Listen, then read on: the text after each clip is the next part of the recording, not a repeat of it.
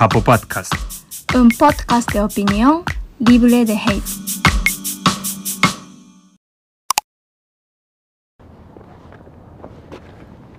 Hola, ¿qué tal amigos? Bienvenidos al podcast una vez más, Japo Podcast, un podcast de opinión libre de hate, como decía la grabación.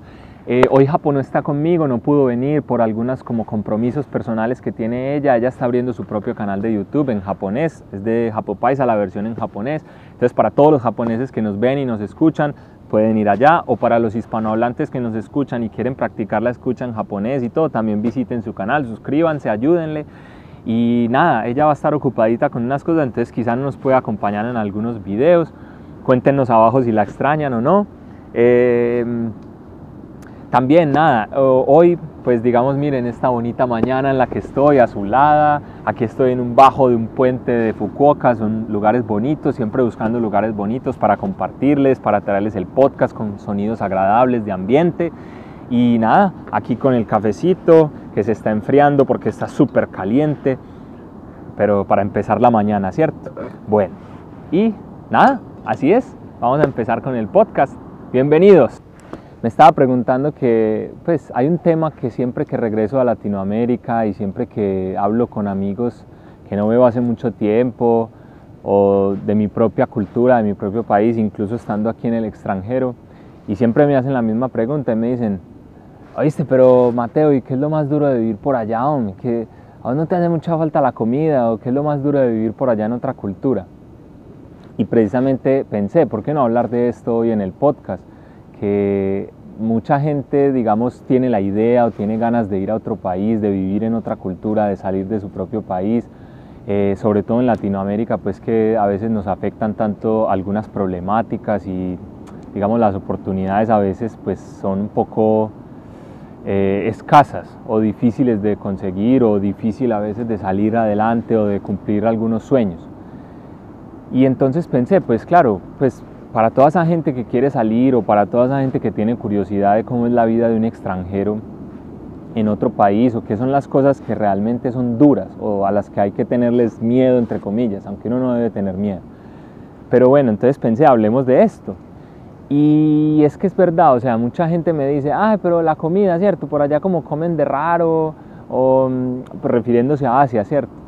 Y yo pienso, bueno, a ver, Primero, depende mucho de la forma como te vayas a ese país, las cosas duras que vas a tener que afrontar. ¿Cómo me refiero a la forma como te vayas?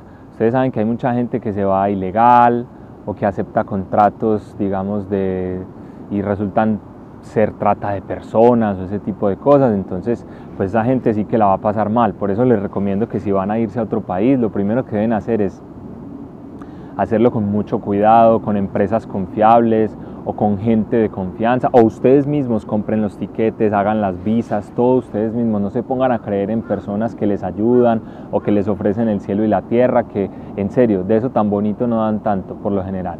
Entonces mejor, si es un contrato, que sea con una empresa confiable, investigar bien primero todas las empresas y todo, entonces eso es lo primero para que después no lleguen a otro país y resulten que les quitaron el pasaporte o resultaron viviendo en unas condiciones absurdas. Bueno, eso pues como siempre, eso sería lo primero. Y lo segundo, yo diría eh, las condiciones en las que te vayas, digamos, de, eh, o sea, a qué país te vas y en qué condiciones. Por ejemplo, si vas a un país como estudiante becario, por ejemplo, pues digamos vas a tener tu sueldo o vas a tener tu apartamento, vas a tener ya todo solucionado, ¿cierto? Ahora, si te vas como trabajador, pues qué tipo de contrato vas o aceptaste, ¿cierto? Porque no es lo mismo si aceptaste un contrato, digamos, en una empresa grande como personal de oficina, un salaryman que llaman aquí en Japón, que vas a ganar un sueldo muy estable, un sueldo muy bueno, muy suficiente para todo. Así, por ejemplo, vas a realizar como es muy normal en estos países que lo hagan incluso la gente de estos mismos países, trabajos por horas, trabajos eh, temporales. ¿Por qué? Porque esos trabajos, digamos, se puede ganar mucho dinero, pero trabajando muchas horas al día y esforzándose demasiado. Eh, y además no es nada estable, porque es un trabajo que, digamos, depende de cuántas horas tú trabajes o de las necesidades que tenga esa empresa de contratarte y cosas así, ¿cierto? Entonces, por ese lado, pues digamos, puede ser un poco más difícil, pero también puede ser mucho más, eh, digamos, en términos económicos, se puede lograr hacer mucho más dinero. Bueno. Y otra cosa es, por ejemplo, ahora está la modalidad de trabajos por internet, como en mi caso o como en el caso de muchos jóvenes o mochileros que se la pasan de país en país y viven tres meses aquí, tres meses allá y digamos logran hacer muy buen dinero tomando, por ejemplo, fotos y vendiéndolas por internet o haciendo YouTube, haciendo eh, blogs, escribiendo blogs y todo este tipo de cosas, ¿cierto? Links de afiliados de Amazon, que por cierto, a veces les suelo dejar algunos aquí abajo en la descripción por si me quieren colaborar comprando alguna cosita, me ayuda muchísimo. Eh, bueno, y ese tipo de cosas.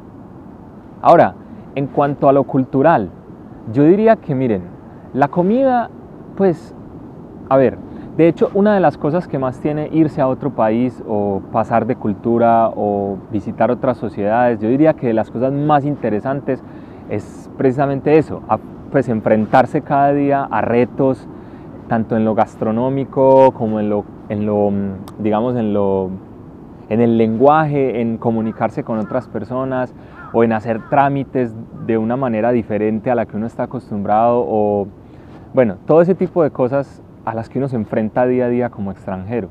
Pero eso es lo interesante porque mucha gente, o sea, yo he visto y, he regañado a muchos latinos, por ejemplo, que vienen al extranjero y lo primero que hacen es juntarse todo el tiempo con latinos o con hispanohablantes o con gente más o menos o con occidentales y hablar en inglés, por ejemplo, aquí en Asia, en vez de, por ejemplo, venir y juntarse con la gente de este país o con gente de otra cultura completamente diferente a la de ellos. ¿Para qué? Para aprender otros idiomas, para aprender otras culturas y todo este tipo de cosas. Entonces yo a veces digo, bueno, pero ¿cómo así? O sea, vos te venís, pagas un viaje súper costoso, te metes un avión 15, 20 horas a venir aquí a juntarte con la gente de tu misma cultura. Pues, ¿qué, lógica tiene? O venís aquí a un lugar súper lejano, al otro lado del mundo, a todos los días ir a comer comida latina, comida colombiana, o a bailar salsa. Pues o sea, ¿por qué no te quedaste allá y lo hiciste allá súper fácil? Allá tenés toda la comida en los supermercados, tenés todas eh, las discotecas donde ponen salsa, etcétera, etcétera. Entonces no tiene lógica, no tiene sentido. ¿Por qué? Porque el verdadero, la verdadera magia de venir al extranjero es eso. Casi ser un exiliado, casi... No sé, a mí me gusta pensar como en la época de Marco Polo o de Cheng He, el de China, que se fue a África y a las islas, algunas islas europeas del Mediterráneo y todo. Yo me pongo a pensar, ¿cómo fue la experiencia de esas personas que se montaron en un barco un mes, dos meses, lo que sea, y llegaron allá y listo, no podían comunicarse más con su familia, no podían, su familia, ni sus amigos, ni su cultura, ni nadie, tampoco venían aquí y encontraban, por decir, un restaurante, no sé, italiano, o que les hicieran pizza o esas cosas, no. Entonces, ¿Cómo era la experiencia de esa gente que venían aquí y los miraban como extraterrestres y les tocaba empezar a hacer como gestos para que los entendieran y todo ese tipo de cosas? Eso sí que fue una experiencia intercultural. Y qué bueno uno poder hacer lo máximo, lo más, o, sea, lo más parecido posible a lo que vivieron ellos en esa época aquí en estos tiempos. O sea, yo por eso trato de, no sé, utilizar las redes sociales de aquí, relacionarme con personas de acá, hacer nuevos amigos de acá, Mm, preguntarles cómo era su infancia. Eh, miren, me casé con Japo, por ejemplo, que es japonesa, y, y, eso también fue, o sea, cómo es una relación con una persona de acá. Y ahí está lo bueno. Ahora, para muchas, para muchas digamos, eh, personas o en muchas ocasiones puede resultar en un reto verdaderamente duro y se los digo por experiencia propia, o sea, realmente yo no estoy diciendo que todo es perfecto y que todo es maravilloso y que todo va a ser color de rosa, no, hay días en los que uno se siente brutalmente solo, tremendamente solo y quiere llorar, ¿por qué no? Y yo a veces me siento como asfixiado y quisiera escuchar mi idioma y quisiera comerme una arepita con, con cuajada y un chorizo, no sé, algo así. Y pues, ¿cómo lo soluciono yo? No sé, me pongo una película de por allá, o escucho musiquita, o me monto en la bicicleta y me voy al, al, lado del mar y pienso, o llamo simplemente a mis amigos, o llamo a mis papás. Es así de fácil y se te pasa, se te pasa, no es nada del otro mundo. Ahora, una cosa que a mí personalmente me ha dado muy duro, muy, muy duro, y ha sido súper complicado para mí, digamos, a veces de llevar es, digamos, yo soy una persona que le gusta hablar con humor o hacer reír a la gente o no sé, echar un chascarrillo por allí, un chascarrillo por allá, hacer una bromita picante o el doble sentido, ese tipo de cosas. Pero digamos, desde que me vine a Asia, tanto lo era en China, que manejaba súper bien el idioma, como ahora en Japón, que no lo manejo tanto, mm, me pasa que es que es muy difícil que las personas entiendan el humor. El humor. Es muy difícil. O sea, hay cosas que para nosotros son charras o para nosotros son graciosas, que aquí en este país o en otro país, la gente las va a escuchar y va a decir como, ¿y entonces me tengo que reír o qué? Pues, o como eres un niño de tres años o qué. Pues, o, muchas veces incluso puedes ir respetar. O muchas veces tú estás charlando porque tú estás acostumbrado a charlar así, pero las personas se lo toman en serio porque para ellos no es una charla. Entonces ellos creen que tú en serio estás diciendo eso, o estás queriendo, mm, o sea, estás pasando o sufriendo lo que estás haciendo. No sé cómo explicárselos con un ejemplo conciso, pero em, sí, de verdad que eso es una parte muy dura que, pero bueno, es, es mucho de entender después de que ustedes se vayan a otra sociedad y se metan en esa sociedad, es mucho de entender cómo esas personas conciben el humor y cómo esas personas charlan y cómo esas personas, o sea, cuál es el doble sentido que utilizan esas sociedades. Y tratar de al mismo tiempo que aprenden el idioma, aprender a, no sé, manejarlo de manera como lo manejan las personas de acá. No solo aprenderlo, o sea, me explico, no solamente aprender el idioma como, ah, yo sé decir esto, ¿cómo se dice esto que yo digo en español, cómo se dice en japonés, o cómo se dice en chino, o cómo se dice en, no sé, francés, sino cómo los franceses dirían lo que yo estoy diciendo a la manera de ellos. O sea, cómo los franceses expresarían por decir, no sé, mm, tengo mucha hambre y entonces, ¿qué me vas a invitar o qué? Pues no sé, algo así. ¿Cómo lo expresarían los, los franceses o los finlandeses o los japoneses, ¿cierto? tratar de aprender no solamente el idioma como tal, sino todo ese, eh, en chino se dice ese yujin, o, ese, ese, yugan, como ese mm, sentimiento de, del idioma, o sea, esa sensación, ese, ese flow, no sé, no sé cómo explicárselos, pero como ese trasfondo cultural que hace que el idioma suene, mm, que uno lo escuche y uno se sienta como, como si estuviera hablando con una persona de su propia cultura. Bueno, entonces pasemos ya a la comida. La comida, a ver, miren, la comida por lo general, o sea, en todos los rincones del planeta que yo he visitado, y he visitado, créanme, algunitos o bastanticos, mm, la comida es básicamente la misma hecha de diferente manera. O sea, los humanos comemos lo mismo. Son los mismos vegetales, los mismos animales, em, las mismas, digamos, cereales, etcétera, etcétera. Solamente que tenemos la costumbre de comerlos a horas diferentes o mezclarlos con cosas diferentes. Por ejemplo, eh, aquí en Japón y en China también había, se come mucho el llamado anko o dousha en chino. Eh, ¿Qué es el anko? Es frijoles, básicamente, frijoles así, de la vainita, unos frijoles rojos, los cocinan mucho tiempo, pero dulces, los, hacen, los convierten en una pasta dulce. En Colombia, por ejemplo, comemos los frijoles antioqueños, que son los mismos frijoles, pero hechos mucho tiempo, cocinados mucho tiempo, solamente que salados y mezclados con carne y con papas y con zanahoria. Entonces, es eso, es básicamente lo mismo hecho de otra manera. Entonces, a ver, obvio, hay lugares, por ejemplo en China, ustedes me van a decir, ah Mateo, pero vos vivías en China, ¿cómo vas a decir que allá no comen cosas súper raras, súper asquerosas? Bueno, primero, no es bueno decir que cosas súper asquerosas, porque lo asqueroso, lo bueno, lo feo, lo, lo asqueroso, eso son cosas subjetivas. Lo que para ti puede ser una cosa asquerosa, para una persona en ese país puede ser todo un manjar, puede ser una cosa deliciosa. Es más, puede que cuando él vaya a tu país extrañe muchísimo esto. ¿sí? Por ejemplo, a los latinos nos encanta comer dulces, súper dulces. Pero por ejemplo aquí a los asiáticos eso les resulta repugnante, como hostigante, fuerte, pesado. Ellos comen con menos azúcar, o comen cosas que incluso ellos dicen, ay, súper dulce. Yo las pruebo y digo como, ¿dónde está el dulce? Por Dios, ¿dónde está el dulce? Bueno, entonces la comida es un mundo, ¿sí? Es un mundo. No se trata de que sea una cosa súper difícil de llevar, o, o por lo menos para mí no lo ha sido.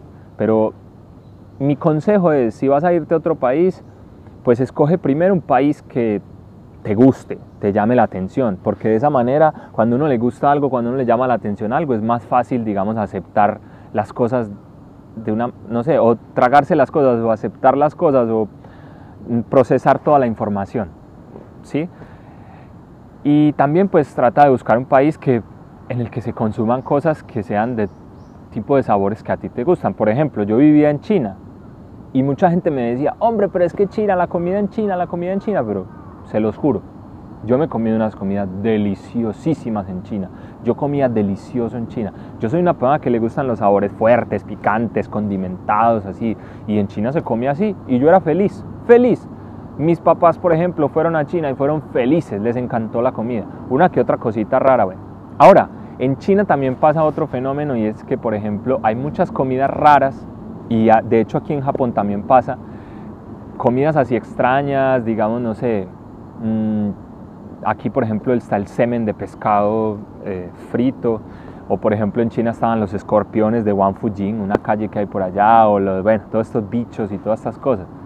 Y resulta que es que eso ni siquiera las personas de acá lo comen. Les parece también asqueroso y también les parece, eh, digamos, extraño y tampoco lo comen todos los días y tampoco les gusta. De hecho, se ha vuelto más como una broma o una, no sé, así como entre amigos, eh, a ver, ¿te atreves a comer o qué tan? O para extranjeros, por ejemplo, que vienen y entonces ah, se toman la foto y, ay, con mi, escorpión o con mi tal cosa, pero, pero no, no es una cosa que, digamos, los locales la consuman tanto. Entonces la comida, la comida es un mundo, la comida es un mundo y la comida hay que ser demasiado mente abierta. O sea, cuando uno se va, lo primero que ustedes se tienen que quitar de la cabeza antes de salir a otro país es eso, es todo lo que les han enseñado.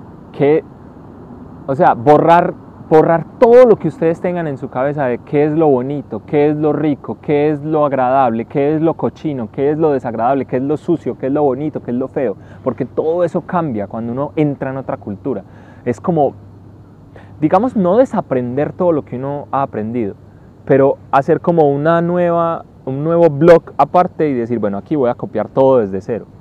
Lo mismo, lo mismo que yo ya sabía de qué es lo bonito y qué es lo feo, qué es lo caro y qué es lo barato, qué es lo, lo asqueroso y qué es lo... Todo eso. Voy a hacerlo desde cero en, otro, en otra hoja. Y luego comparo esas dos hojas y las sumo no es restar esta y sumar esta, sino todo lo que uno ya tenía en su propia cultura, sumarle otra nueva información, otro traslapo, otra máscara de nueva información de otra cultura distinta. Y es que es eso, o sea, es, volver a aprender todo. O sea, lo que, lo que para mí era caro, por ejemplo, cuando yo vivía en Colombia, cambió muchísimo, por ejemplo, ahora viviendo en Japón. ¿Qué es lo caro en Japón y qué es lo barato para los japoneses? A veces yo escucho a personas de aquí decir, ¡ay, qué cosa tan barata! Y yo pienso por dentro, si esto fuera, por ejemplo, en China o en Colombia, sería otro mundo, eso no sería ni cinco de barato, sería de hecho, pues, bastante costoso. Entonces es eso, es volverse a reeducar, volverse a reinventar, volver a desaprender, no desaprender, pero poner a un lado lo que ya tenías aprendido y volver a aprender un montón de cosas nuevas. Bueno, eso en cuanto a la comida. Y no solamente en cuanto a la comida, sino también en cuanto a todo, en cuanto a la belleza, en cuanto a comunicarse con las personas, en cuanto a las charlas, en cuanto al, digamos, a la, moda, a la, a la, forma de vestir, a la forma de viajar, a la forma de, montar en bus, de, todo, de moverse, de trabajar, por ejemplo, de, tratar a un jefe o de tratar a un presidente o de tratar a un embajador, por ejemplo. Eh, ese tipo de cosas.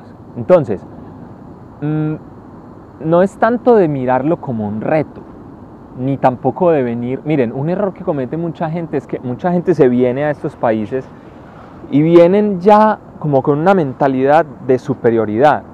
Como, ay, pero esto en mi país no se hace así. Ay, no sé, están muy locos. Ay, no, esto en mi país no se haría así ni, ni loco. No, no, no, no, esto allá es imperdonable. Y empiezan como cada vez que hablan con una persona de acá, como a no sé, como hacerle sentir que muy raras las cosas de acá, pero sus propias cosas o su propia cultura son mejores. Pero mira, es que siempre hay que venir a otro país en una posición de humildad, de humildad, de tolerancia y de mente abierta y de disposición para aprender. Porque es que, primero, ninguna cultura es mejor que otra.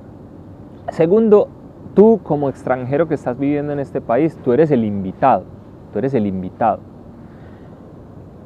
Tercero, muchas veces incluso las culturas, por ejemplo en este caso japonesa o china, donde yo he vivido y he pasado pues muchos años, son muchísimo más antiguas que la cultura, por ejemplo, latina o colombiana de hoy en día, que es derivada de, de la mezcla entre la cultura indígena, la cultura española y la cultura africana, que tiene apenas, digamos, desde el descubrimiento de América y todo lo que se fue formando hasta hoy, ¿cierto? No digo los indígenas, los indígenas son mucho más antiguos, pero digamos la cultura latina como se conoce hoy en día, pues es muchísimo más joven que la cultura, por ejemplo, china o que la cultura japonesa. Entonces, hay mucho que aprender también como sociedades.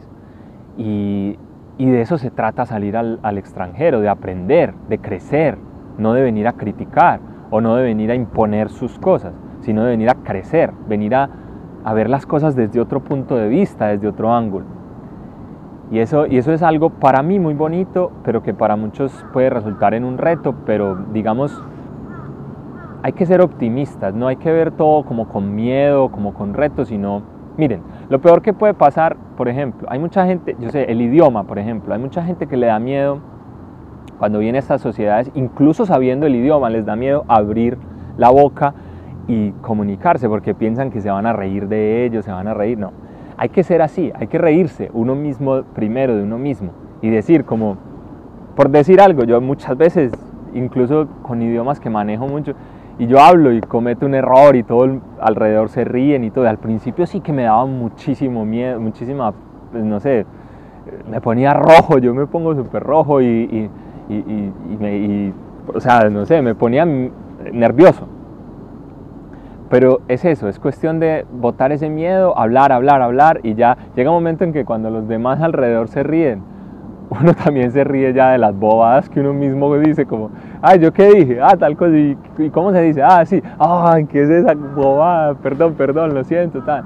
Pero créanme que la gente no lo hace como de una manera burlesca, la gente lo hace con ternura, como, ah, qué lindo, como cuando un bebé, como cuando un bebé dice algo y se lo inventa él mismo y suena algo interesante o charro o gracioso y la gente dice, ay, tan lindo. Así, misma sensación. Es más, ustedes también me imagino que con los extranjeros en sus países son así, o sea, cuando los escuchan que dicen algo lindo en español o algo así como medio erróneo, pero se entiende y suena lindo, uno se ríe, pero no es una risa tratándose de burlar. Bueno. Ahora, un tema muy delicado y en el que les quiero hablar más extendidamente en otro podcast es el racismo y vamos a hacer una entrevista súper buena que la estoy programando para ustedes y no se la pierdan, recuerden suscribirse y todo para que estén al tanto de todos los podcasts y de todos los videos, es el racismo, ¿cierto? El racismo. Y entonces un día leí un comentario em, de unos eh, africanos que experimentaron cierto racismo en, en China y luego adjuntaban la noticia de unas chicas, no sé, eso se volvió viral, unas chicas em, que insultan, creo que era eh, Russia Today, el canal Russia Today, creo que soltó una noticia de unas chicas todas drogadas y como alcoholizadas en el metro de España, insultando a unos latinos o a unos, eh, eh, a unos negros, no me acuerdo. Y entonces la gente decía, por ahí pues me puse a leer los comentarios y la gente decía, ah, pero es que ¿por qué los europeos? Miren, ya, ya generalizó, ya generalizó, ya dijo, ¿por qué los europeos? Ya empezó, ese comentario ya empezó con un error, porque no existe tal cosa. Cada individuo se hace responsable de sus actos. Pero dice, ¿por qué los europeos siempre están eh, haciendo racismo, pues, o sea, son tan racistas con nosotros los latinos? Y nosotros, y nosotros los latinos, y nosotros los latinos como como somos de queridos. Aquí en Colombia, por ejemplo, ella era colombiana, dice, aquí en Colombia, por ejemplo, somos súper queridos con los extranjeros y no somos racistas. Aquí si un, un extranjero viene, somos súper lindos y lo tratamos súper bien. ¿Por qué ellos tienen que ser tan racistas? Yo me, pues hice el típico ¡pam! Porque es que, miren, primero, no existe tal cosa como los europeos. Segundo, el hecho de que unas chicas alcoholizadas y drogadas hayan tratado mal a eso no hace que todos los europeos lo hayan tratado mal. Tercero, Tampoco existe, ah, es que nosotros los latinos somos, no, también hay ese tipo de cosas. Y una cosa que me he dado cuenta hablando con extranjeros de cuántos países imaginen ustedes, y yo mismo con mi experiencia de 10 años, casi 10 años viviendo aquí en el extranjero, es, existe racismo en todas partes. Es más, yo pasé con Japo, mi esposa, que es japonesa, allá en Colombia, en Medellín, dos años. Y ustedes no saben la cantidad de cosas que le pasaron. Empecemos por la más básica, que en cualquier parte en la calle le decían, ¡ay, chinita, li, li, li, alos, alos! Así. O le decían, ¡ay, usted come perro! ¡ay, usted come rata! ¿Ustedes por qué comen eso tan cochinos? Así, le decían así. O le decían, por ejemplo, ¡ay, la chinita! Por ejemplo, un profesor de español, de donde ella estudiaba español, le dijo, ah, ustedes los chinos, yo no sé qué. Y ella le respondió, le dijo, yo no soy china, profesor, yo soy japonesa. Le dijo, ah, pues es que para nosotros todo es lo mismo. Eso ustedes decimos los chinos, para los así ojirrayados. Y, y, y a Cari le respondió, le dijo, sí, profesor, entonces si yo, por ejemplo, en Japón, por ejemplo, le dijéramos a los latinos, no sé, ustedes los ecuatorianos, o ustedes los bolivianos, o ustedes los chilenos, ¿usted cómo se sentiría? Porque usted es colombiano, usted me diría, no, es que yo soy colombiano. Y usted, ah, no, pero es que en Japón a todos los colombianos les decimos, no sé, brasileros. Y entonces, ¿usted cómo se sentiría? El profesor le dijo como, ah, es verdad, ¿cierto? Y eso que más o menos, porque mal que bien nosotros los latinos tenemos como esa identidad en conjunto, decimos, ah, los latinos, los latinos, pero no importa, o sea, es que no existe un, o sea, esa idea de, los europeos, los chinos, los gringos, no, las personas, o sea, cada persona es un mundo, cada cabeza es un mundo, como dice el dicho. Entonces, Fuera de eso, también, por ejemplo, pasó que ella se montaba en los taxis y los taxis, aprovechando que era extranjera, se la llevaban por todas partes y, le, y ponían una cosa y el taxímetro empezaba a rodar súper rápido y le cobraban un montón de plata que a mí nunca, por ejemplo, como nativo me la hubieran cobrado. Entonces, no venga, o sea, no, hay que decir, no hay que creernos tanto tan perfectos, en serio. Muchas veces, incluso cuando uno sale a otro país, desde acá, desde la perspectiva de acá, también uno se alcanza a dar cuenta de muchos de los errores que se cometen allá y uno no los veía antes por estar muy acostumbrado ya a ellos. Y tampoco estoy diciendo que el extranjero es perfecto. En todos los países, es más, es una condición humana ser racista, ser racista. Nosotros de por sí ya somos le tenemos miedo a lo diferente o, nos cuesta, digamos, avanzar en cuanto a lo diferente. Cuando llega algo que nos cambia la vida o el mundo o la percepción de las cosas, inmediatamente todo el mundo empieza el caos. Miren, no sé, la primera, no sé, cuando las primeras mujeres que hicieron política, o, los, o cuando, por ejemplo, en Estados Unidos antes había, o sea, los negros tenían su ascensor, pero cuando ya le empezaron a dar derechos, o cuando, no sé, ahora con lo del matrimonio homosexual, que siguen muchos países sin aceptarlo. O, no sé, cuando, por ejemplo, cuando Jesús, pues cuando él vino a la tierra, dijo que él era Dios y que, y, pues de ahí surgió el cristianismo, pero en ese momento la gente lo vio como algo rarísimo, como, un, como una persona, no sé, un revolucionario y tal, y lo crucificaron. O por ejemplo Galileo Galilei, que es una mente brillante y lo, lo mataron o lo, lo, confinaron por allá por hereje, etcétera, etcétera. Siempre que hay alguien diferente, siempre que hay alguien que piensa diferente, o, o, cuando un extranjero viene, siempre empieza la tribu, el sentimiento tribal a decir, oh, este no pertenece, no pertenece, no pertenece, ¿cierto? Siempre hay ese tipo de personas. Y de hecho, todos los humanos tenemos una dosis, una pizca de eso en nuestro interior. Es inevitable. Pero ¿qué es lo que hay que hacer? Tratar de, primero, ser tolerante. Lo que les decíamos en el, en el, en el podcast de corrección política, que por aquí les dejo el link para que lo vean si no lo han visto o para que lo escuchen aquí abajo si están escuchando el podcast. Pero es eso, o sea, es ser tolerante porque cada persona de cada país está en una etapa de aprendizaje diferente y todavía no ha aceptado cosas. Hay personas, y, no todas las edades, por ejemplo, hay, personas mayores y todo que tienen otras mentalidades y otras ideas. Y segundo, mmm, no ser tan susceptibles, porque es que muchas de las cosas que hacen otras personas quizá no las hacen con el tono racista o con el tinte racista, quizá no te quieren hacer sentir mal por tu raza, quizá lo único que están haciendo es una charla que de pronto en este país es normal o en aquel lugar es normal y es charra y ellos no la sienten como racista, entonces tratar de no ser tan delicados diría yo. Obvio, si, si, pasan por una situación así de racismo, que los humillan y los hacen sentir mal o los insultan, pues, mm, pues miren, cuando hay un dicho de los españoles que dice, cuando Pedro habla de Juan, habla más de Pedro que de Juan. O sea, la persona que te esté frente a ti, insultándote, haciéndote sentir mal porque eres de otra raza o porque eres, está, está quedando mal ella, está demostrando lo bajo o lo poco la poca cultura o la poca experiencia o el poco bagaje o el poco trasegar que tiene en su vida. Ustedes ignórenla o quédense, no, no, no, se lo tomen a pecho, no lo, no lo acepten. Ya, ustedes no sean así, acepten a todas las personas de todos los, no sé, colores, razas, sabores.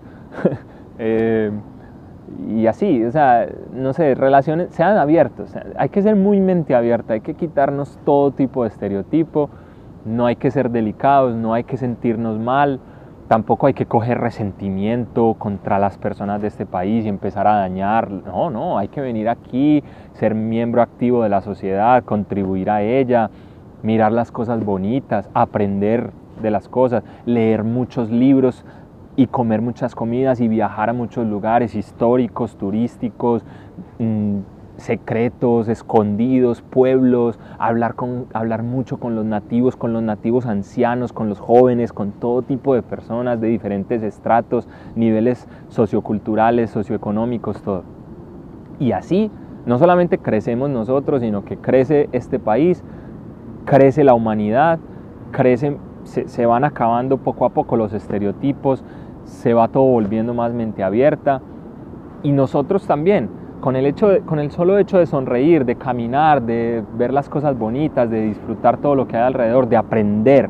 Muchas veces todos esos odios, rabias y todo se curan con el mero conocimiento, porque muchas veces la rabia y la, todo eso proviene de la misma ignorancia. Entonces, escuchen mucha música de acá, lean libros, coman, que eso aprendan bien el idioma de ese país donde estén, que eso también es todo lo que le hace a uno entender bien cómo ven esa sociedad, cómo ve el mundo, cómo, ese es el reflejo de cómo ven ellos el mundo.